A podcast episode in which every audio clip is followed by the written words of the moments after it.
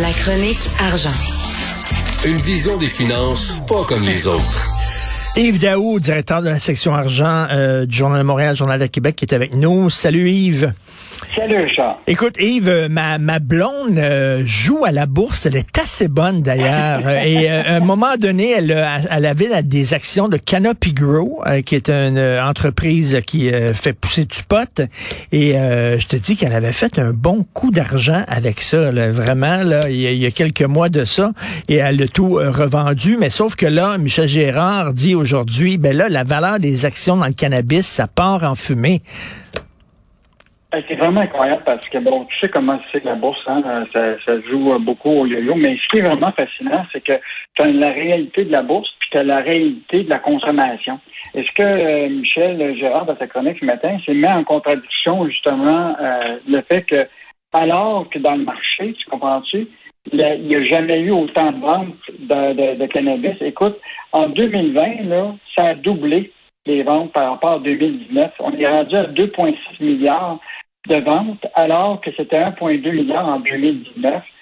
Le nombre de gens qui consomment là, a aussi augmenté de façon mhm. significative. En 2020, tu avais 6,2 millions de Canadiens âgés de 15 ans et plus qui consommaient du cannabis. C'est 2 millions de consommateurs de plus que lors de la légalisation en 2018. C'est 48% d'augmentation. Puis au Québec, là, euh, au Québec, ce qui est fascinant, c'est que la hausse a été la moins élevée par rapport au reste du Canada, c'est 5,2% Mais aujourd'hui, au Québec, tu as à peu près 800 000 Québécois qui ont consommé euh, du cannabis en, décembre. Donc, tu as quand même un marché qui est assez, euh, assez grand. Et là, les valeurs boursières ont chuté. Écoute, ça a baissé, là, de, ça a fondu de 24 milliards la capitalisation, capitalisation boursière des 10 grands titres euh, de, compagnies en bourse, là, dans le poste. c'est une chute de 46 milliards. Donc, mettons que c'est quand même énorme. Donc, ben oui, non, c'est un, un, texte très intéressant de Michel, mais il y a comme une contradiction. On n'a jamais autant fumé, ça va très bien au point de vue de la consommation. Fait que là, on se dit, ben là, ça, ça va se transposer dans les valeurs boursières. C'est certain que les actions ont pris de la valeur. Ben absolument pas. Euh, la consommation de pot augmente, mais la valeur des actions chute. C'est bien. je rajouterais à ça, c'est euh, bon, que la consommation du cannabis, euh, comme on le connaît maintenant, légalisée avec la, la SQDC au Québec, mais qui s'en vient, puis c'est le gros potentiel, c'est toute la question des, des, boissons à infusion au cannabis. Je te rappellerai là, qu'il euh, prévoit là, que ça va être un marché qui va être encore plus gros que le marché du cannabis. Là, puis il y a des gros joueurs là-dedans. Je te rappellerai que Constellation Brand, qui est le plus gros distributeur de vin et de bière dans le monde, a investi 245 millions avec Canopy pour développer des boissons. Tu as Molson Coors Canada avec Exo qui a créé une entreprise, deux compagnies pour faire euh, la boisson à la base de, cannabis qui ont investi 100 millions. Euh, Budweiser a fait la même chose.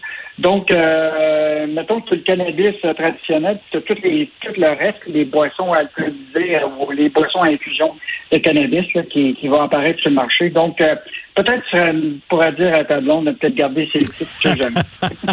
Comme un chanteur québécois disait, l'hiver pour moi, c'est pour se geler les pieds et c'est pour se geler la tête dans le temps des fêtes, comme il disait. Écoute, aujourd'hui, on, on voit un peu partout dans les médias Martin Picard, le chef d'Au Pied de Cochon, qui tente de, de, s'expliquer parce qu'il a fait une offre d'emploi qui a fait beaucoup jaser. Il a publié une offre d'emploi qui a fait beaucoup jaser hier.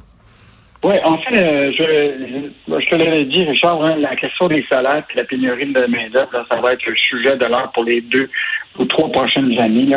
Et là, ce qui est fascinant, c'est que le chef Martin Picard, du, pied de cochon, là, a recherché cinq cuisiniers euh, pour un salaire horaire de 3,50 euh, alors que la moyenne de l'embauche est normalement, selon l'Association canadienne de la restauration, autour de 18 et, dollars. 13 et 50, c'est ça. 13 et 50.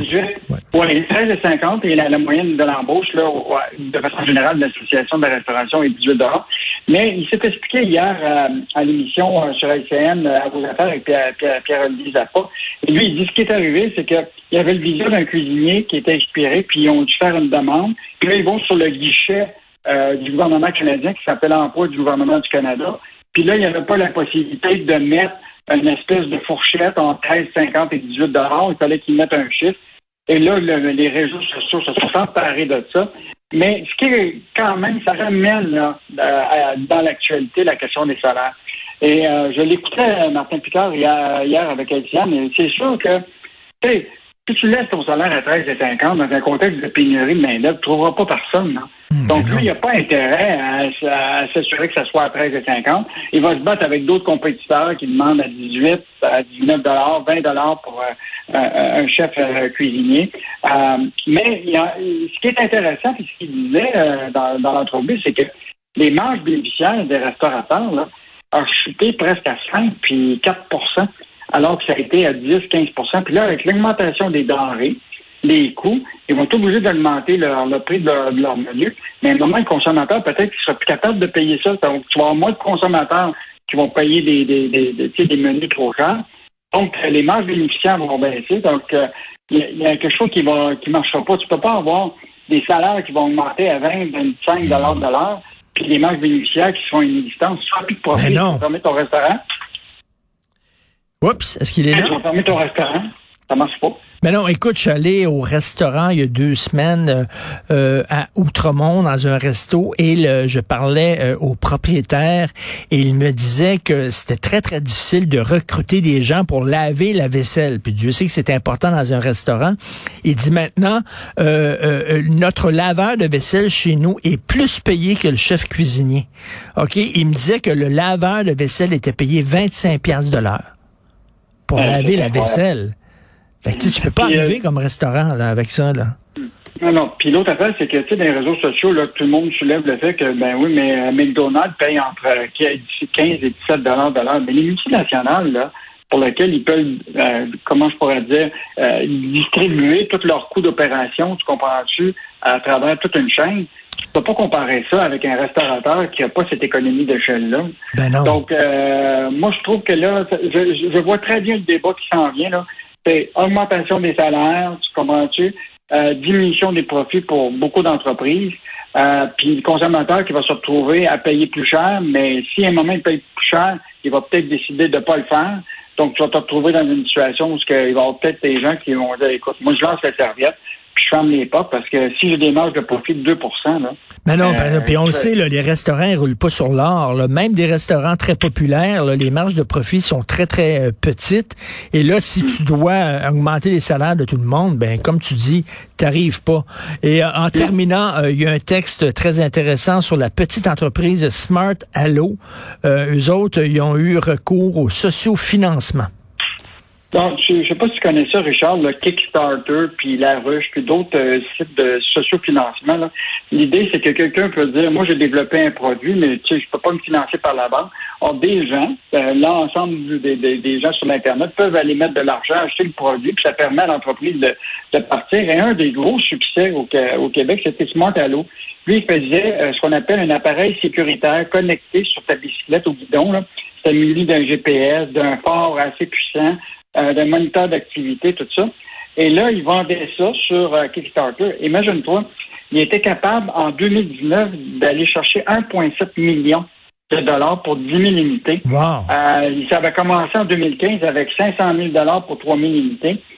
Et là, au printemps dernier, là, il, le, problème, c'est qu'il y a eu des problèmes de livraison. Mais là, ce qu'on s'est aperçu, finalement, c'est que l'entreprise n'est pas capable de livrer la marchandise et, et le, le plus d'argent. Et donc, euh, il y a beaucoup de gens qui avaient acheté le produit, qui avaient payé 260 directement sur le site d'entreprise et n'ont pas reçu le, produit. Et là, le propriétaire euh, euh, nous a confirmé hier, malheureusement, que c'est fini. ils n'ont plus de bureau, plus d'employés. et ce qui est fascinant, c'est que quand tu vas dans le financement, tu penses mmh. que, bon, c'est, c'est le fun, mais la réalité, c'est que ceux qui sont des entreprises qui se lancent là-dedans, ils pourraient être sujets à, des recours collectifs parce que c'est considéré comme clairement en présence de la vente d'un produit et donc normalement ce serait la loi sur la protection du consommateur qui pourrait s'appliquer. Et donc, c'est une zone grise dans le droit euh, commercial, tous ces sociofinancements-là.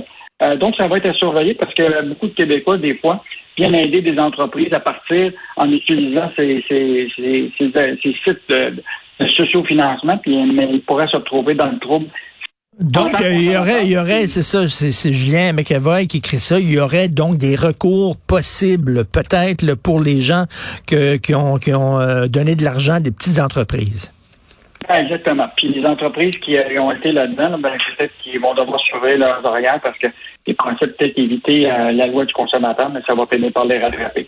Merci beaucoup. Merci Yves. On se reparle demain. Bonne journée. Bon, bonne journée.